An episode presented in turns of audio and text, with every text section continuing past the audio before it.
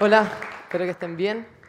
Bueno, como les comentaba, yo hoy día les voy a hablar sobre lo que es la participación política, y especialmente la participación de los cristianos en política. Y por eso yo les quería preguntar, ¿ustedes creen que los cristianos debemos opinar públicamente? ¿Ustedes creen que nosotros estamos preparados para defender lo que nosotros creemos? Quizás yendo un poco a algo más actual. ¿Se acuerdan ustedes de ese video que apareció para reírse de las marchas que defendían la vida de Frente Fracasado? Donde les preguntaban a las personas que participaron de la marcha cuáles eran las causales del aborto y no supieron responder. ¿Ustedes creen que lograron burlarse de nosotros cuando estábamos ahí? Yo creo que sí. Y yo no les quiero preguntar esto porque ahora les voy a hablar de los videos, los vial, vial, vial que aparecían ahí, sino porque si lo primero y lo más urgente que nosotros defendemos como cristianos y salimos a la calle es sobre el aborto y no lo sabemos hacer bien, ¿qué va a pasar con todos los otros temas que nosotros debemos defender y que también merecen una respuesta desde la dignidad de la persona humana? Sinceramente, en mi opinión, yo creo que estamos entregando en bandeja de plata. si yo les pregunto hoy día a ustedes, ¿en qué estamos hoy con la discusión del aborto? ¿Cuántos de acá me podrían contestar con certeza? Yo creo que muy poco. Y no es porque no creo que les interese o no les importe, yo creo que sí y que mucho. Pero nos pasa que esperamos que sean otros los que defiendan nuestras creencias, esperamos que sean otros los que defiendan nuestros valores. Pero ¿quién lo va a hacer? Si nosotros, nosotros, nosotros no somos nosotros mismos quienes defendemos lo que creemos, quienes defendemos cuáles son nuestros principios en la discusión pública, ¿quién lo va a hacer por nosotros? Si no lo hacemos tampoco ahora, que es cuando estamos poniéndolo en discusión, están en tela de juicio, ¿cuándo lo vamos a hacer? Yo creo que el problema que hay atrás de esto es un problema que es de fondo. Finalmente los cristianos muchas veces somos más laicistas que los que pregonan un Estado neutral. En el fondo creemos que la religión se vive de manera privada, que tenemos y voluntariamente nosotros nos vamos relegando la discusión y los asuntos del país. Yo creo que finalmente nosotros, de alguna manera nosotros nos creemos ese discurso que dice que nosotros no podemos opinar en la discusión pública porque vivimos en una, sociedad diversa, porque podemos molestar al otro o porque no todos opinamos igual. Finalmente nos estamos comprando esa consigna que tantas veces hemos escuchado que nos dice, bueno, si tú no quieres hacerte un aborto, no lo hagas, pero no me pidas a mí que piense igual a ti. ¿Ustedes creen que eso está bien? ¿Que esa es la forma en que nosotros nos movemos en sociedad? Yo creo que no es así que nosotros en sociedad finalmente, generalmente vamos, defendemos y promovemos una determinada visión de persona y de sociedad. ustedes creen que el Estado, por ejemplo, cuando promueve un proyecto de ley o una iniciativa de política pública, no promueve una visión de persona y de sociedad? Todos los días nosotros estamos actuando y estamos actuando según nuestros valores y nuestros principios. Y precisamente la vida en sociedad se trata de eso, se trata en cómo nosotros buscamos aquellos bienes que tenemos en común y cómo podemos para desarrollarnos como personas y alcanzar entonces vivir en una sociedad más justa. Finalmente, cuando nosotros creemos que tenemos, cuando nos compramos este discurso de alguna manera de la neutralidad, lo que está pasando es que nosotros decimos, bueno, entonces parece que no existe algo así como un bien común en el cual de nosotros debamos aportar. O quizás debamos preguntarnos, bueno, ¿para qué entonces nosotros vivimos en sociedad? La, iglesia, en general las enseñanzas que nos han dicho constantemente que nosotros vivimos en sociedad porque necesitamos unos de otros, nosotros somos seres sociales y si queremos desarrollarnos necesitamos compartir una vida en común con otros, pues incluye mi bien, de alguna manera se identifica con el bien de los demás. Y por eso debemos vivir juntos para poder aportarnos mutuamente. Bueno, la neutralidad lo que nos dice es totalmente lo contrario. Nos, lleva al individualismo, nos lleva al egoísmo, nos divide como sociedad, porque nos dice, bueno, cada uno puede vivir la vida como quiera. Nosotros no tenemos que estar diciendo cómo tenéis que vivir tú tu vida o el de allá tiene cómo tiene que vivir su vida. Yo no les voy a promover cuáles son los bienes que tienen que hacer. Cada uno haga lo que quiera. Y finalmente, cuando nos compramos ese discurso, ¿qué pasa? Nosotros ¿ustedes creen que la neutralidad finalmente, o quienes promueven la neutralidad, son también neutros? Pues muy por el contrario, nos dicen, bueno, tú vive tu vida como quieras, y eso claramente tiene ciertos fundamentos, ciertos hechos que son atrás, y que son muy contrarios también a lo que es el cristianismo. De hecho, el padre Hurtado, en una, en una reunión que tuvo, en un retiro que tuvo con unos universitarios en la Universidad Católica, él les dijo, les dijo a los estudiantes que estaban ahí, bueno, si nosotros queremos ser realmente cristianos, lo que tenemos que hacer es cómo nosotros nos involucramos en el bien común de las personas. Nos sirve si somos, no vamos a ser realmente integralmente cristianos, si claro, somos practicantes, somos fieles, participamos, vamos a misa, estamos ahí, si es que tenemos el alma de alguna manera serena, si es que tenemos ordenado nuestro interior, pero si no nos preocupamos del bien común. no vamos a ser integralmente cristianos si es que de alguna manera nosotros discursamos o damos un discurso de la boca hacia afuera sobre la religión, en una religión que pone en la cumbre de su moral las virtudes como son la caridad y la justicia, pero no nos preguntamos constantemente, bueno, cómo nosotros ponemos esas virtudes en la práctica, en la vida cotidiana, cómo nosotros ponemos en la práctica esas virtudes en la vida social.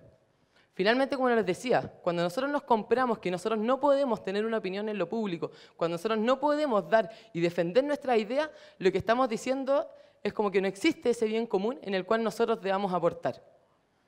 Yo creo que estamos muy equivocados. También nos pasa mucho como cristianos. Nosotros creemos que solamente podemos aportar cuando se trata de temas morales, como es la vida, como es el aborto, como es la sexualidad. ¿Y qué pasa con los otros temas? Al final lo que estamos haciendo es reducir la moralidad solamente a temas individuales, cuando la moral tiene que ver con lo que es lo justo, qué es lo injusto, cómo nosotros reflexionamos acerca de qué es lo bueno y qué es lo malo. Y en ese sentido, lo que la invitación que uno les puede hacer aquí hoy día es cómo nosotros ponemos en práctica los principios de la enseñanza y la doctrina social de la Iglesia cómo nosotros ponemos eso en práctica en las discusiones que estamos teniendo hoy en el país, en las discusiones que está teniendo Chile y en los problemas sociales que nosotros podemos ver cotidianamente. Un ejemplo, vamos a ser capaces, por ejemplo, de defender el destino universal de los bienes, la solidaridad o la subsidiariedad en una reforma constitucional? ¿O vamos a ser capaces de defender la libertad de las personas, el derecho a propiedad, el derecho a la vida en una posible asamblea constituyente? Hoy día estamos discutiendo sobre el tema de la educación.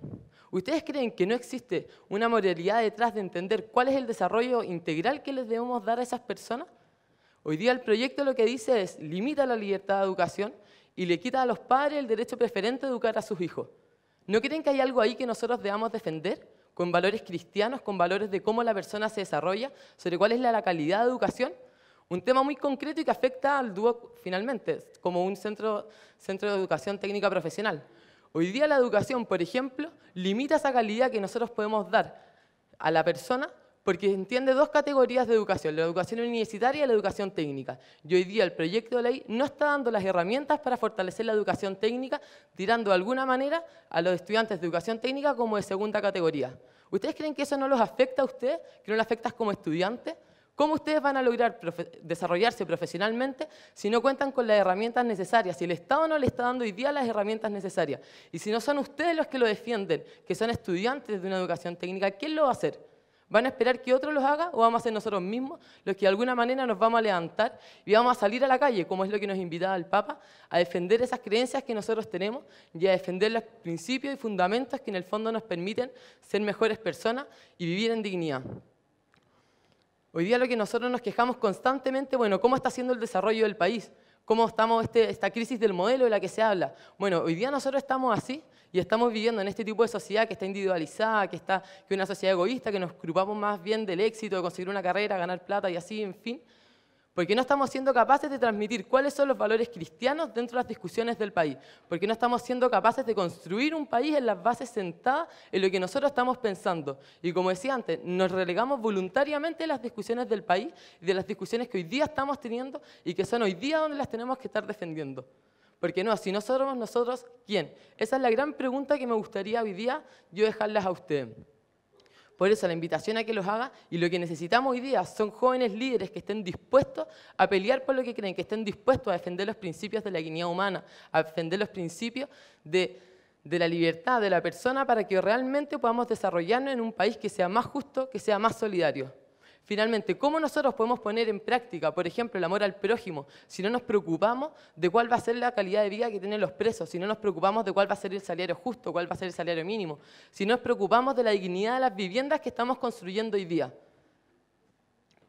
Hoy día lo que, estamos, lo que requerimos son personas, son jóvenes que desde el lugar en que les toca actuar, porque aquí yo tampoco les quiero decir, bueno, entonces aquí todos preséntenos y vayamos a ser candidatos el día de mañana sino en lo que nosotros nos toca actuar dentro de nuestras comunidades, dentro de nuestras familias, en nuestras salas de estudio, en las universidades, en los centros de educación técnica, cómo nosotros aportamos para que realmente podamos tener una sociedad mejor. ¿Nos hacemos parte o nos preferimos quedarnos sentados y de alguna manera solucionamos el mundo desde el living de nuestras casas?